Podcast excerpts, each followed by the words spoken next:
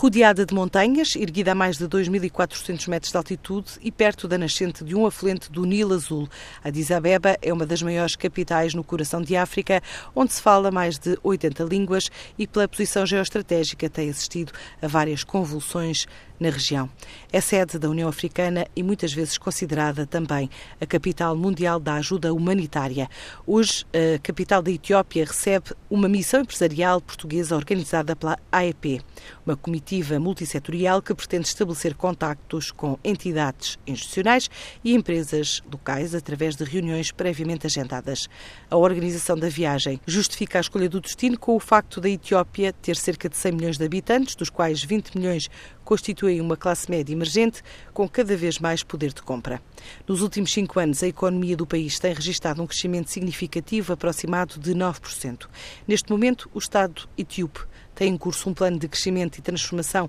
de toda a estrutura de transportes, bem como a criação de infraestruturas de energia elétrica e ampliação do percurso dos caminhos de ferro. A aposta no setor têxtil, minério e turismo é também dada como prioritária para o desenvolvimento do país e setores estudados como potenciais para empresas portuguesas. No Brasil, dois eventos a começar no Ceará. Há uma missão da CPLP a caminho da Science Nordeste, em Fortaleza, para participar na Feira de Equipamentos e Serviços para a Indústria de Impressão Digital Gráfica, onde são esperados cerca de 20 mil profissionais desta área arranca também a Feira de Máquinas para a Indústria de Cor e Calçado, um setor dado como de forte desempenho na região do Nordeste brasileiro e que junta fabricantes nos diferentes segmentos, desde os cores a cortumes, embalagens ou componentes, maquinaria, equipamentos, serviços e química para a indústria têxtil.